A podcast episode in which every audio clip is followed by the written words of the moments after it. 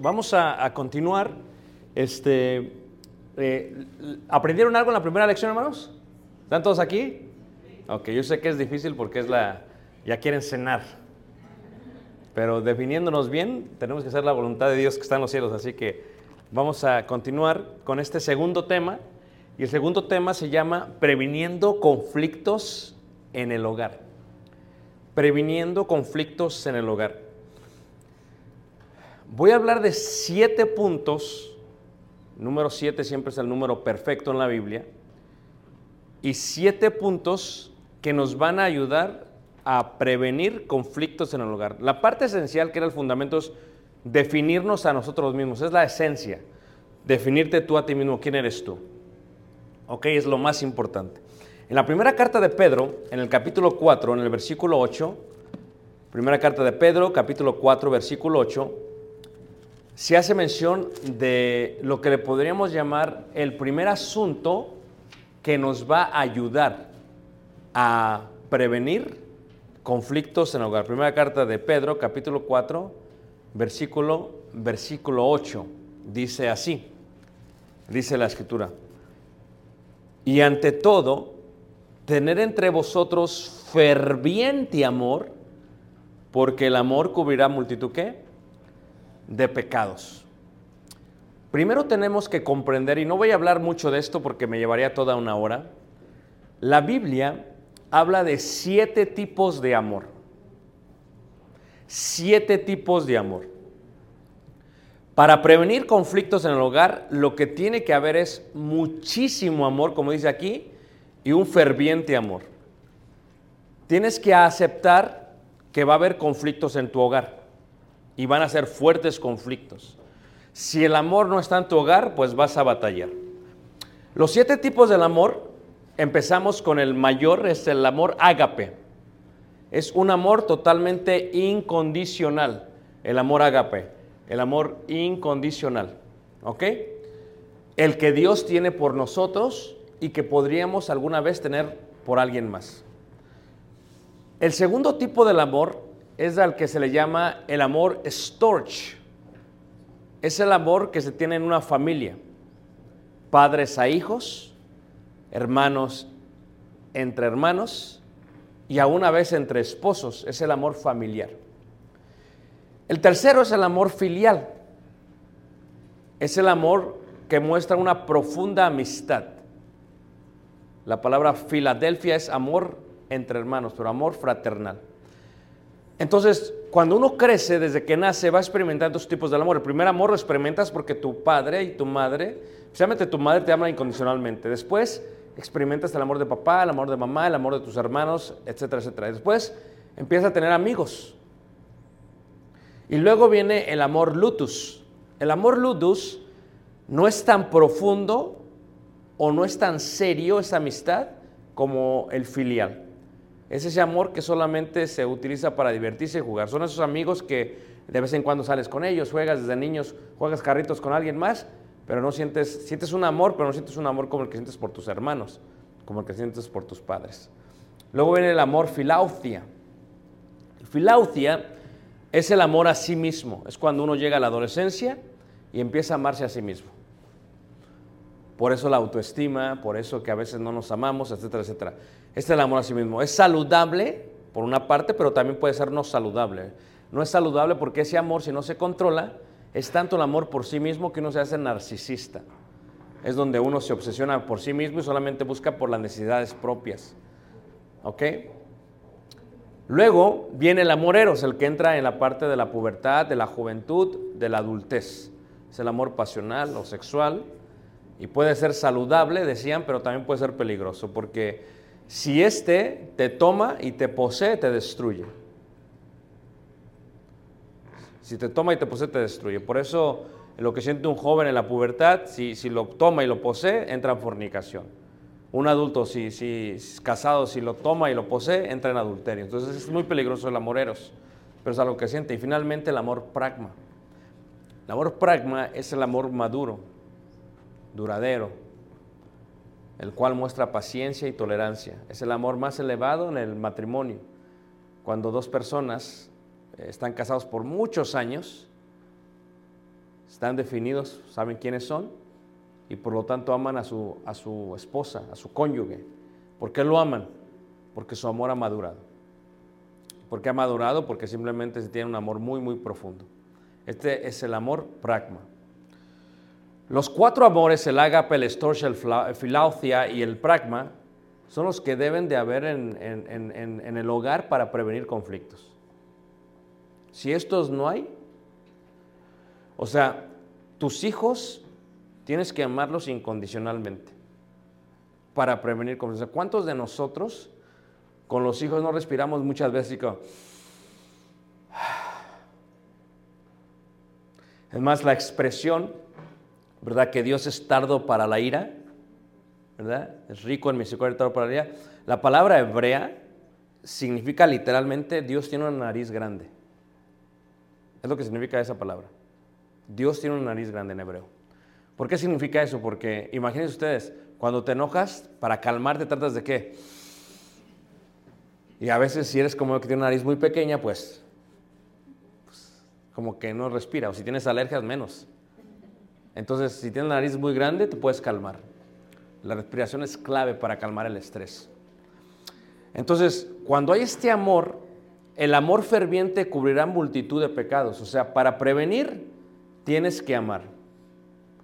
Tienes que amar no solamente a ti mismo, pero amar al prójimo como te amas a ti mismo. Y tiene que ser un amor maduro donde hay tolerancia. La mayoría de los conflictos tienes que aprender a tolerarlos. No los puedes evitar. Las olas no se pueden deshacer. Tienes que aprender a nadar en ellas. Y hay conflictos que se pueden evitar, sí, pero que se pueden tolerar mejor. Número dos, es importante que nosotros enseñemos a nuestros hijos a nuestra esposa, pero sobre todo a nosotros mismos, a gestionar nuestras emociones. Yo creo que las escuelas deberían de dar varias materias que no dan y que por eso la sociedad está como está. Una de ellas es salud, cómo alimentarse bien. Otra de ellas es la gestión de emociones y otra de ellas es las finanzas. Pues el, el, el país está quebrado porque gastamos más de lo que obtenemos. Y en este sentido, la gestión emocional es una de las más importantes. La gestión emocional tiene cuatro etapas. Número uno, lo que se le llama el terreno espiritual. Esto es, la emoción que tú tienes es normal. Y hay muchísimas emociones. Más de 700 emociones. O sea, el miedo es una emoción, el enojo es otra emoción, la tristeza es otra emoción, la sorpresa es otra emoción, la culpa es otra emoción. O sea, la emoción todos la sentimos, pero la primera parte es cuando tú la sientes, hay que reconocerla, saber qué tipo de emociones. Número dos, cuando esta emoción pasa del terreno espiritual, recuerden que hablamos de dos plataformas, la interna y la externa, hablaremos un poquito más de ello. La de adentro y la de afuera, la espiritual y la carnal. Pues el reconocimiento de la emoción pasa en lo, de adentro primero. Y la segunda etapa pasa en lo de adentro todavía. O sea, todo pasa adentro. Adentro estaba todo el problema. Entonces, es la parte donde está el terreno espiritual y transicional. La emoción que tú sientes, le añades un pensamiento. Y cuando le añades un pensamiento, la transformas en un sentimiento. O sea, hay diferencia entre emoción y sentimiento. Sea, la emoción todas la sentimos. Si la sabemos gestionar bien, vamos a poder prevenir conflictos en el hogar. O sea, hay gente que, que se prenden así, que son cerillos, hermanos, porque no saben gestionar su enojo. O sea, así se prenden. ¿Qué me ves? ¿Ah? ¿Pero por qué? ¿Por qué están todo el tiempo enojados? Porque si, como no están definidos, realmente no quieren estar ahí. Ni querían tener hijos algunos. Pero ahí estaba el otro, ándale, ándale, ándale, ándale, otro, otro, otro, otro, otro. Y está bien amargada la persona. Y se está enojada. Y cuando viene la emoción del enojo, ¿cómo la gestionas? Primero te enojas, pero el pensamiento que le añades, y el pensamiento puede ser positivo o negativo, puede ser bíblico, puede ser del mundo. Y es donde se forma el sentimiento. Y número tres, es cuando pasa del sentimiento a la intención, al designio. Por ejemplo, si tú ves la carta de Romanos en el capítulo 8, en el versículo, en la carta de Romanos, en el capítulo 8 dice así, Romanos capítulo 8, en el verso...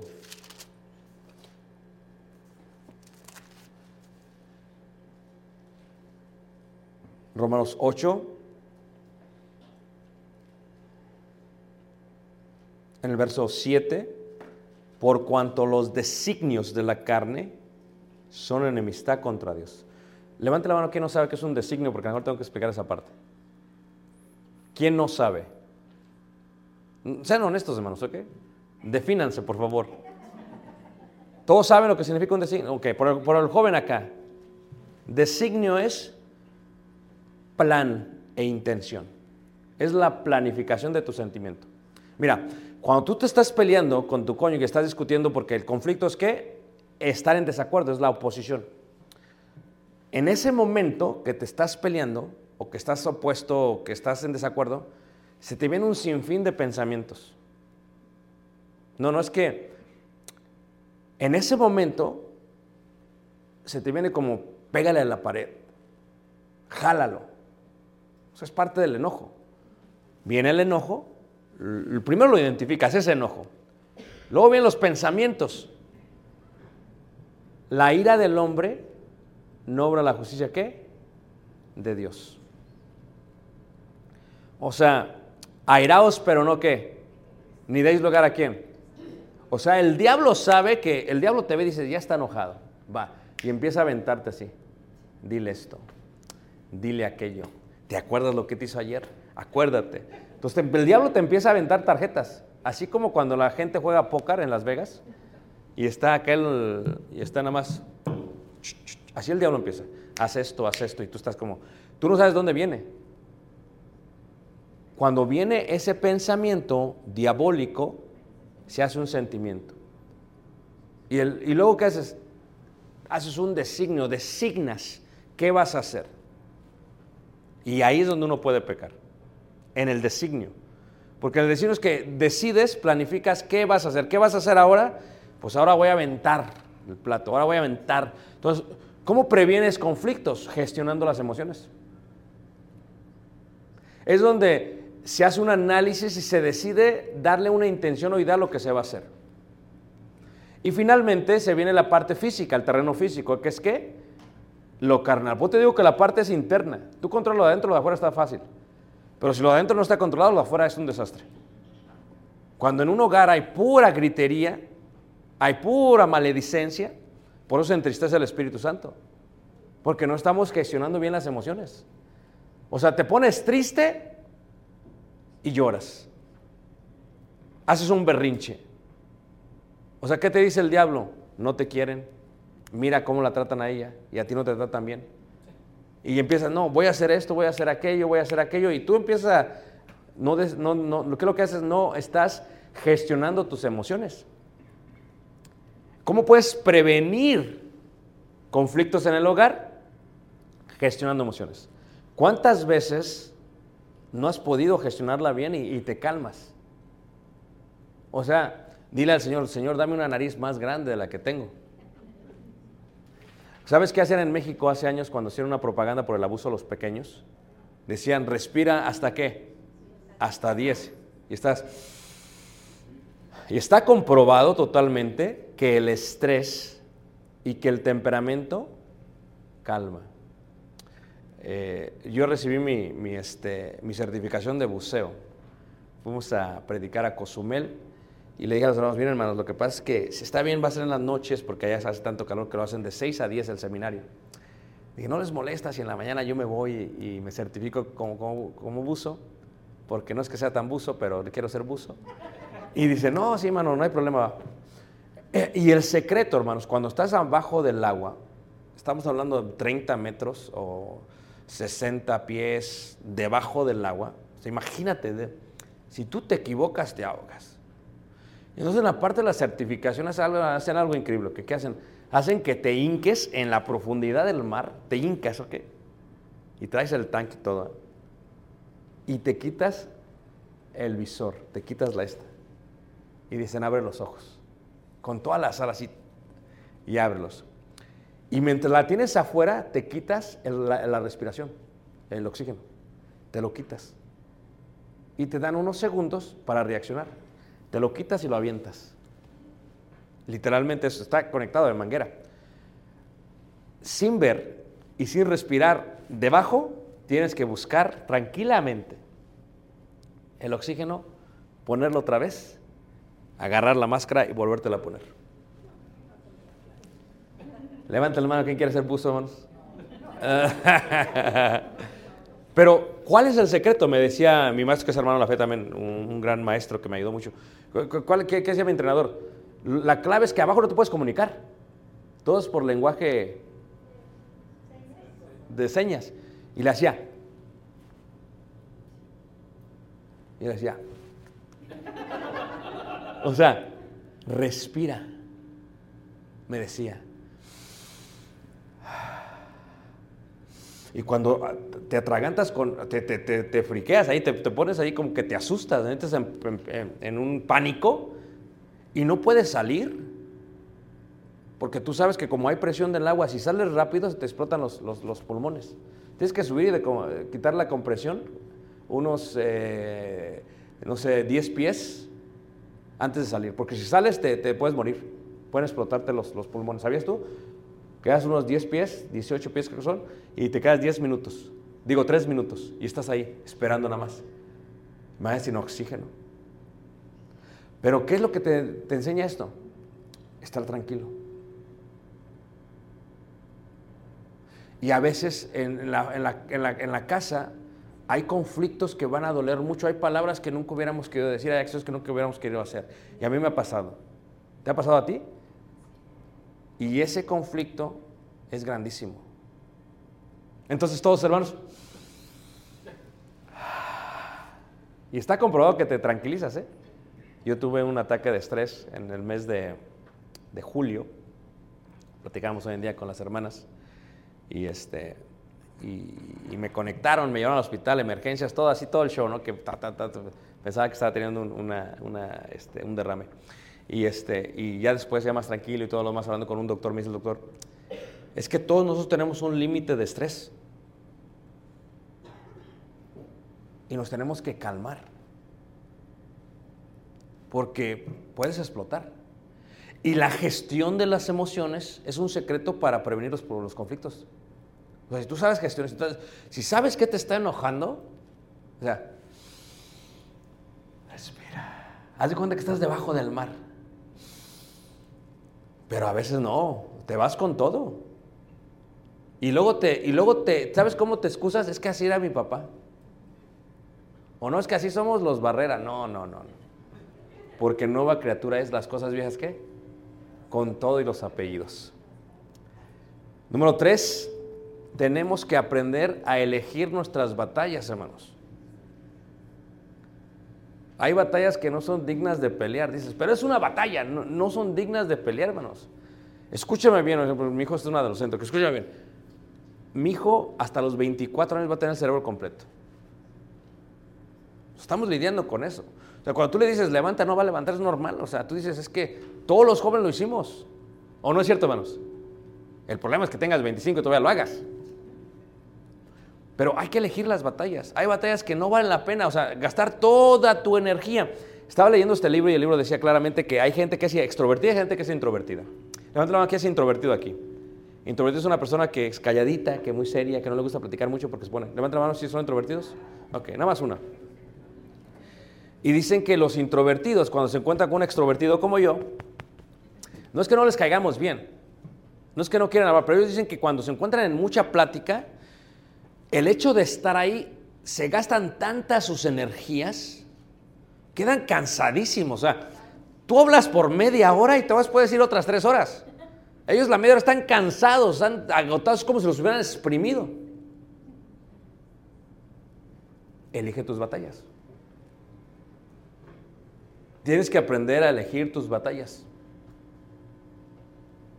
Tienes que aprender a elegir tus batallas. Eh, no solamente eso, tienes que aprender y aceptar, esto es clave, entiende esto, tu familiar, cónyuge, hijo, hermano, hermanos en la fe, nunca, nunca son tus enemigos. Por lo tanto, la batalla no es con ellos. Repito, ¿de dónde vienen los pleitos? ¿De dónde vienen las guerras? Es interno, no es externo. Efesios lo dice mejor en Efesios capítulo 6, en el versículo 12, cuando Pablo dice así, Efesios capítulo 6, en el verso 12 dice Pablo de la siguiente manera. Dice Efesios 6, verso 12, dice, porque no tenemos lucha contra sangre y carne. O sea, los conflictos en tu casa no son con tu esposa ni con tu hijo. Dice ahí, sino contra principados, contra potestades, contra los gobernadores de las tinieblas de este siglo, contra huestes espirituales de maldad en las regiones que es celestes. Contra ellos son tus problemas. Literalmente contra el diablo. Un hogar está, nunca tu enemigo es tu esposo. No, nunca, nunca va a ser. En el momento que lo veas como tu enemigo, como dice la película, durmiendo con el enemigo, ya perdiste. Porque ¿cómo no va a haber conflictos si lo ves como un enemigo? No solo eso, batallas siempre va a haber. Siempre va a haber. Y como dijo aquel hombre, si quieres la paz, prepárate para qué? Prepárate la guerra. Pero solamente que tienes que saber contra quién estás peleando. ¿Contra quién peleas? Contra el diablo y contra sus demonios y contra las huestes espirituales de maldad. Ahora, dice, sí, hermano, yo peleo con ellos, pero como que mi esposo, mi esposa, como que la agarra al diablo y le da una sacudida. Yo te entiendo, pero no es nuestro enemigo ahí. O sea, tienes que prepararte para la guerra. ¿Sabes qué dice Mateo capítulo 5, versículo 9? Hay una promesa hermosa de parte de Jesús. En Mateo 5, versículo, capítulo 5, versículo 9 dice así. Mateo 5, versículo 9 dice así, dice, bienaventurados los pacificadores, porque ellos serán llamados hijos qué? De Dios. Dices, hermano, pero no que estamos en guerra y luego pacificadores, sí. Es que la paz es con todos los seres humanos.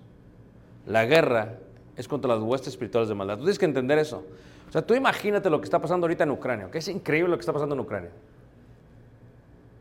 La verdad que los estadounidenses, la verdad que mis respetos.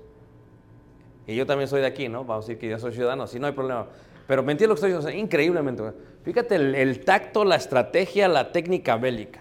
Es increíble, hermanos. Dijeron, ¿sabes qué? No nos vamos a meter a la guerra.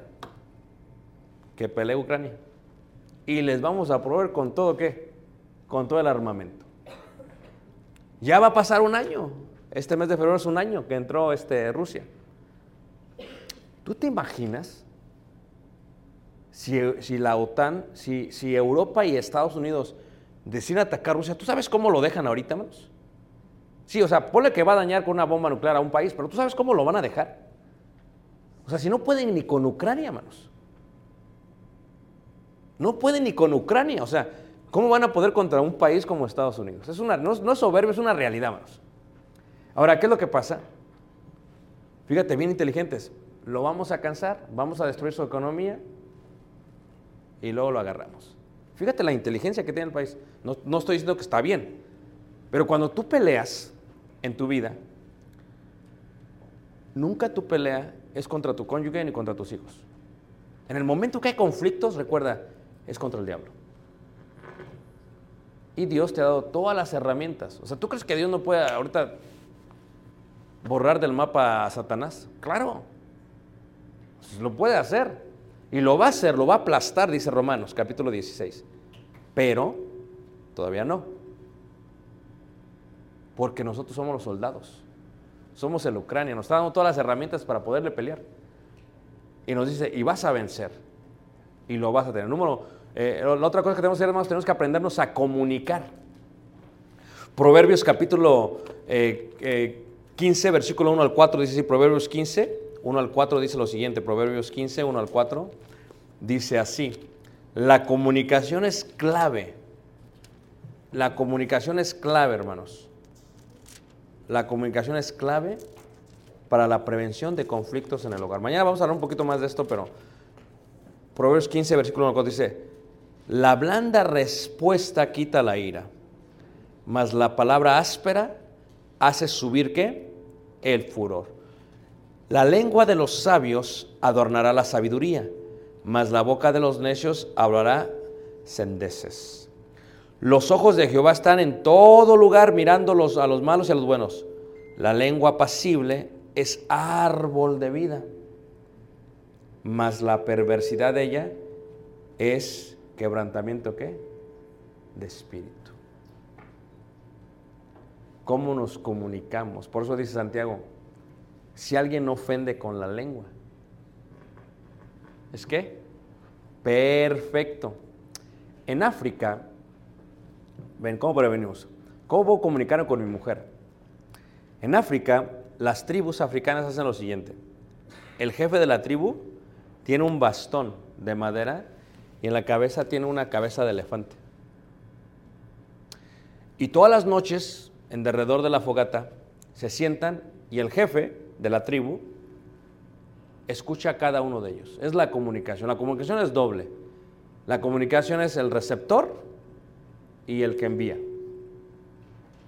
Pero el problema es que cómo prevenimos conflictos en el hogar si hay buena comunicación. Pero para que haya buena comunicación tiene que haber un receptor y tiene que haber uno que envíe. Por lo tanto, lo que hace el, el jefe de la tribu es, el que tiene el bastón con el elefante es el que puede hablar y los demás callan. Entonces dice, ok, lo tiene él, habla, dice lo que tiene que decir y luego se lo pasa al próximo y al Lord y así. Y dice, no, no tengo nada que decir, que siga. Y así todos se comunican. Pero nadie que no tiene el bastón puede hablar. Tiene que qué? Tiene que escuchar. Porque todo hombre sea tardo para hablar y pronto para qué vamos? Para oír. Cuando uno se comunica es cuando uno comparte sus definiciones. No vas a manipular las otras definiciones, no. Tú vas a decir lo que tú quieres. Mm, Puedes decirme que ¿sabes qué, papá? Yo quiero esto, yo quiero aquello, yo quiero lo demás. O sea, mi vida no va a estar enfocada en cambiarlo a él, en definirlo a él. No, él se va a definir, él, él sabe lo que él quiere, él es otro ser humano. Mi vida está enfocada en qué? En compartir cuál es mi definición y él va a compartir cuál es su definición. Cada quien va a tener el bastón y cuando lo tenga lo va a hacer. Y, tenemos que hacer juntas intencionales. O sea, tienes que hacer una junta, tienes que sentarte a platicar. Fíjate cómo son más sagaces y audaces la gente del mundo. ¿Qué es lo que hace la gente del mundo, hermanos? ¿Quién trabaja para una empresa aquí? trabajó para una empresa alguna vez en su vida, alguna compañía, fábrica, lo que sea, siempre tiene sus juntas, porque es la parte de la comunicación. Nosotros deberíamos de tener juntas en el hogar.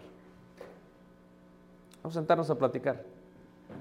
Y no habla nada más uno, porque si hay la esposa introvertida, el hijo introvertido y el esposo extrovertido, pues van a estar todos qué?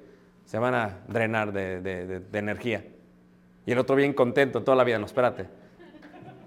Te dan el bastón y va a hablar el hijo, ok, papá, este, yo quiero esto, yo quiero aquello. Entre más sepamos qué quieres, más prevenimos conflictos. Entre más sepamos quién eres, más prevenimos conflictos.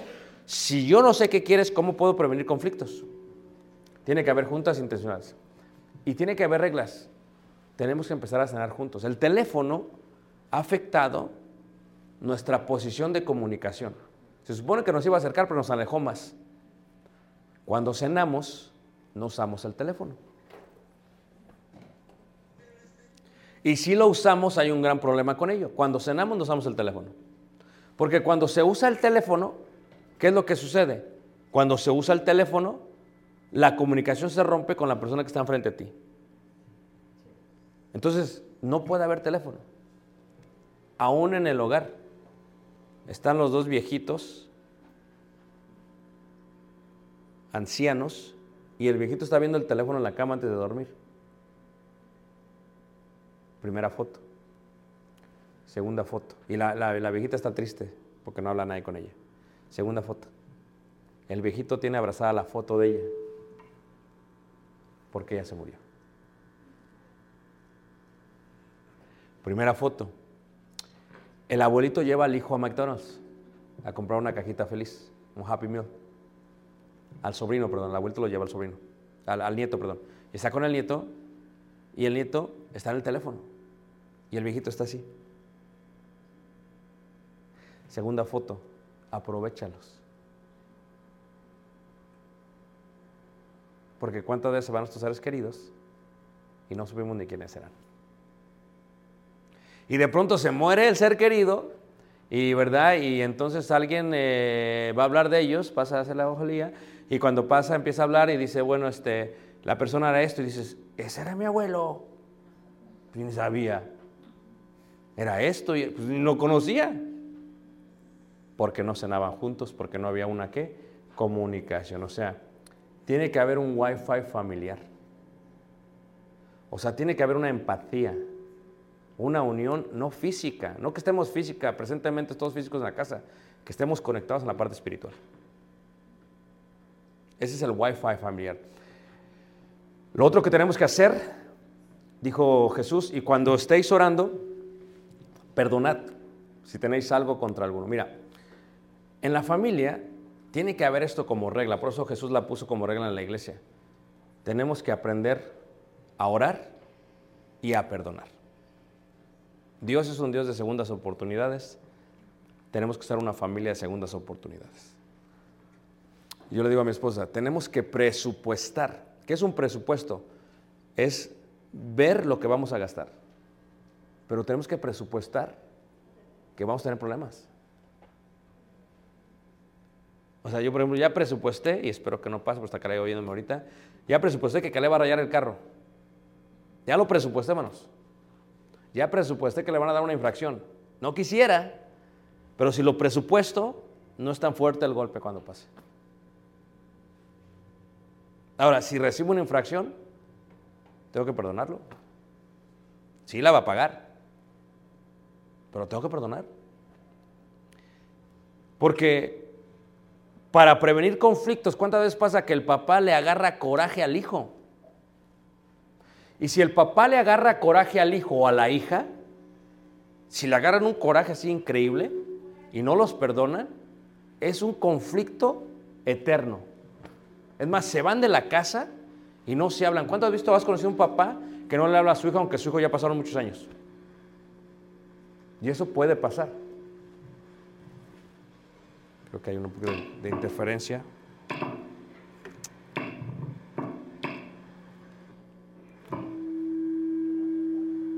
¿También el otro? A ver, vamos a ver si. No sé qué sea. Tal vez. ¿Me escuchan de todas maneras? Sí. Ok. Hay un poquito de interferencia, bajarle tal vez un poquito.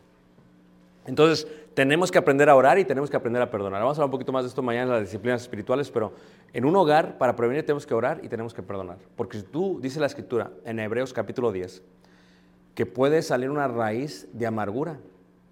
Y esta raíz puede contaminar a qué? A muchos. Y cuando un hogar está contaminado, bueno, son problemas tras problemas tras problemas. Otra cosa que tenemos que aprender, hermanos, para prevenir conflictos, escucha esto, ¿ok? Es un secreto, ¿ok? Tiene que existir privacidad en la familia. Lo veremos el sábado también. ¿Qué es lo que pasa? Estamos en una, estamos en una sociedad que cuando hay un problema, le decimos a toda la gente menos a la persona indicada. Yo estaba leyendo este artículo muy interesante, hablaban de el- el- lo que estuvo pasando las, las últimas tres semanas por las redes. Esta ruptura entre Shakira y el Piqué. Y estaba leyendo. Y le decía, yo, "Va- vamos a empezar por lo primero. Primero, ni eran matrimonio, ni estaban casados, eran quereres nada más. Empecemos por esa parte. ¿Y por qué eran quereres? Porque ella es muy rica y él es muy rico y, y si se casaban iba a haber un problema con la separación de los bienes. No nos casamos, dijeron. So, eran un quereres. Vamos a empezar por esa parte. Pero cu- cuando lees eh, el artículo, está leyendo el artículo, o sea, ella agarró y, como compone canciones, le hizo una canción y, y ¡pum! Órale. Le dio por todos lados al pobre. O sea, que todos se burlan del pobre Piqué, pero claro, el Piqué lo que le hizo a ella. No estoy diciendo quién está bien y quién está mal. Para prevenir conflictos en el hogar, tienes que ser privado en tu familia. O sea, imagínate tú, te peleas con tu mujer y le vas a decir a tu mamá. Y tu mamá le agarra coraje a tu mujer. ¿O no es cierto? Luego tú te encontentas y la suegra sigue enojada con... Pues no. Dios dice en Deuteronomio 29, "No, las cosas secretas pertenecen a Jehová nuestro Dios, mas las reveladas son para, para nosotros y para nuestros hijos y para siempre, para que cumplamos todas las palabras de esta ley. O sea, ¿qué tienes que entender? Que si hay problemas en nuestra casa, tienen que quedarse en nuestra clase- casa. Dice un dicho popular, ¿verdad? Los trapos sucios. Ándele, hermana, mírela. Sí, sí, no, sí, sí. Pero ¿qué es lo que es? A veces la gente los va a lavar a otro lugar. O sea, tú tienes un problema con alguien en tu casa y fíjate la amiga, la- fíjate la joven, eh, se casa, tiene un problema con el marido y le dice a todos, menos al marido. Le dice a su amiga, le dice a su mamá, le dice a su hermana, hasta la suegra la mete, le dice a todos. Es el tipo de vida que vivimos, no hay privacidad. Entonces, cuando todos ven al muchacho, ya hasta lo ven con coraje. Espérate, ¿realmente fue su culpa de él? O sea, ¿fue su culpa de él realmente? O sea, es increíble, hermanos.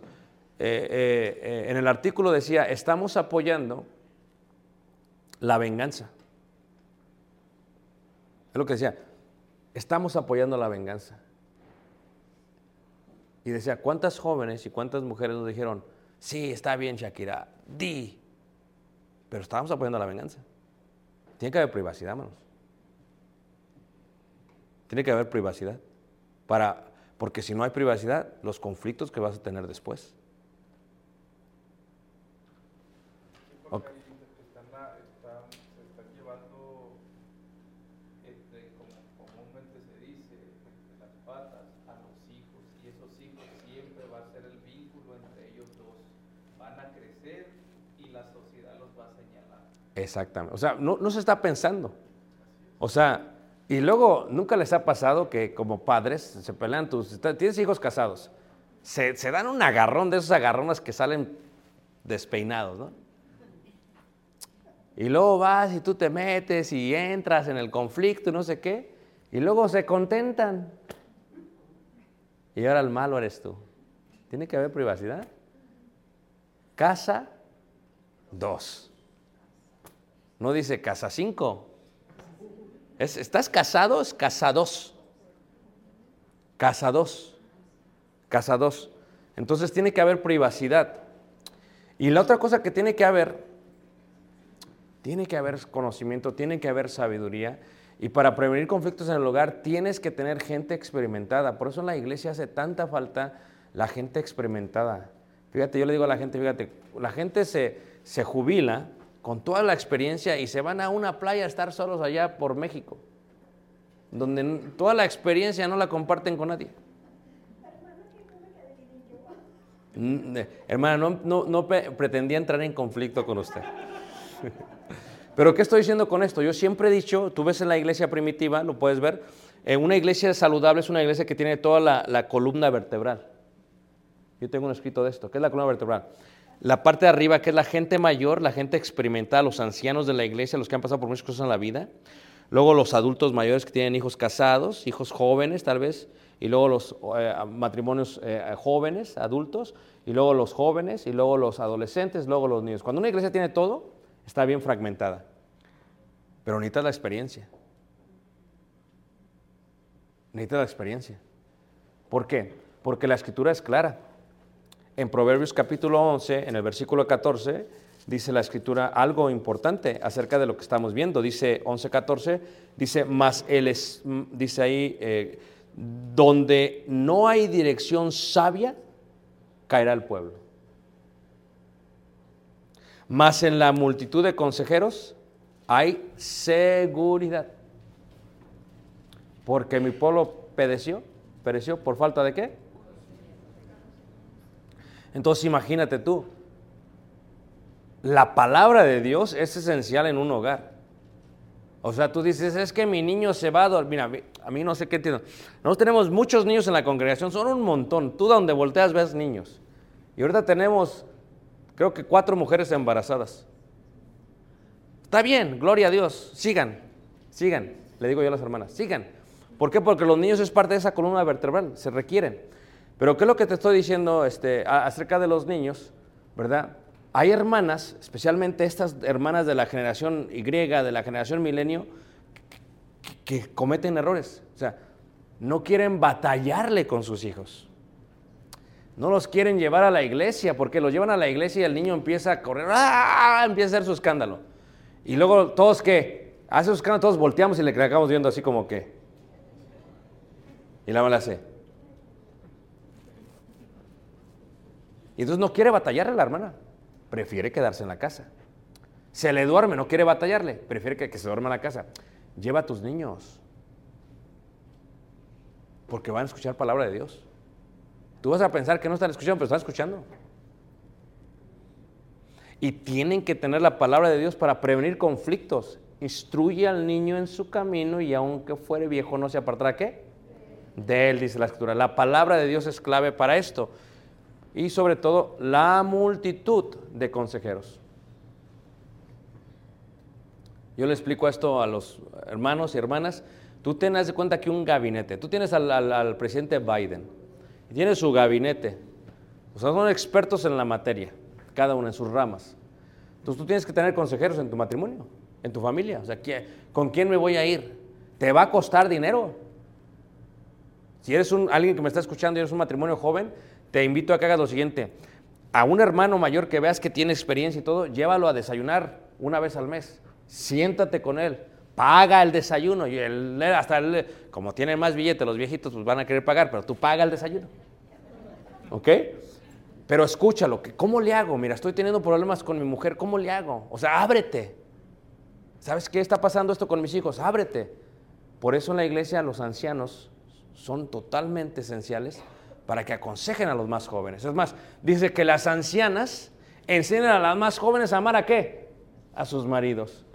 Pero la anciana dice, ya no quiero nada que tener nada que ver con ustedes, ya me voy a la playa. No, hermana. No, no, hermana. No, hermana. No. O sea, fíjese toda la experiencia que tiene que puede ayudarle, hermanos, a la gente. O sea, ¿cuánto no le puedes ayudar a una persona joven? Dices, ay, mi hijo, es que no me hacen caso. Tal vez no te haga caso la primera, pero tal vez la segunda te va a hacer caso.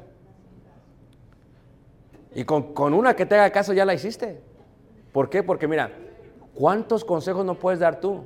Miren, yo le decía a las hermanas, estábamos con una serie de, de la familia en, en Yucatán. Mucha gente fuera, a la- había gente hasta fuera del edificio. Y escucha a los ancianos. Y le decía a las hermanas mayores, a ver, denle un consejo a las hermanas más jóvenes, decía yo así, denle un consejo a las hermanas más jóvenes para prevenir conflictos. Denle un consejo a las hermanas más jóvenes. En la congregación a la cual yo sirvo, tenemos un grupo de jóvenes, un grupo de mujeres y un grupo de la tercera edad. Y se juntan, ¿eh? Y a veces me invitan. Esta vez nos regalaron un, libro muy hermoso con fotos y el, hojas del otoño, muy bonito el libro. Y algunas cosas nos, nos dieron bien bonitos los hermanos. Pero ¿qué pasa? Cuando yo voy, me estimula, pero me agüita. Porque la plática de los jóvenes es diferente a la plática de los- la gente mayor. Yo llego y empiezan, no, que hoy me tomé esta pastilla y que me duele esta parte del cuerpo y que ya no puedo caminar. Y después de media hora digo, así voy a estar. Y por eso digo que me traumo, pero es muy Pero la plática es muy linda. ¿Pero qué estoy diciendo con esto, hermanos? Que esos hermanos y hermanas pueden aconsejar. ¿Y sabes cuál es el consejo que me le digo? Le digo a los más en Concal, Yucatán. A ver, díganme, mayores, ¿cuál es el consejo que le pueden dar a las más jóvenes? Y las mismas cosas que me dijeron por la... Dicen, me dicen, que atiendan a sus maridos. Y le digo, pero explícame eso de atenderla a sus maridos, hermana. Y siempre, pues sí, que, que cuando esté en la casa, que cuando llegue del trabajo, que coma bien. Fíjate, la- la gente mayor. Bueno, si agarras una amargada por ahí dices, no, mátalo, no, pero sí, sí, sí. si, si agarras una persona que es sabia, va a decir lo que es. Porque, dice la escritura, más en la multitud de consejeros hay seguridad. Reiteraba, no puedes prevenir los conflictos. No es posible, hermanos. Van a existir. Pero ¿qué tal si estuvieras bien armado para afrontarlos? ¿A poco no es hermosa la vida? O sea, yo y mi esposa tenemos nuestros, nuestros agarrones. Es parte de la vida, ¿qué? Pero ¿cómo lo resuelves? Y prevenirlos es mejor. Ser proactivo. O sea, si ya sé que esto, fíjate, mi esposa tiene cuatro canastos para la ropa. Esa es la ley. En la casa es ley. Un canasto blanco, un canasto para ropa de vestir oscura, un canasto para ropa oscura y un canasto para ropa más clarita de color clarito. Es ley. O sea, los calcetines se voltean, eso es ley. Ya, eh, ya me lo definió, está bien definido. Ella ya me dijo, está definido. Si yo quiero prevenir problemas o conflictos, voy a poner en el canasto indicado, hermanos. Es, ama- amén, hermanas. Es sencillo. Es sencillo. Ahora, porque miraremos en la próxima lección, a veces, hermanos, ese calcetín es la chispa que enciende toda la casa. ¿O no es cierto? Mete el calcetín en su lugar. Y lo mismo las mujeres.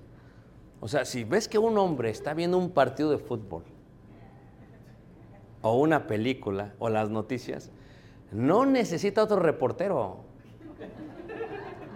ni otro comentarista, ni que te expliquen las leyes del deporte. ¿Ok? Tú llegas ahí y dices, ¿qué significa eso? No. O uno llega del trabajo, pues quiere algo, ¿a poco no?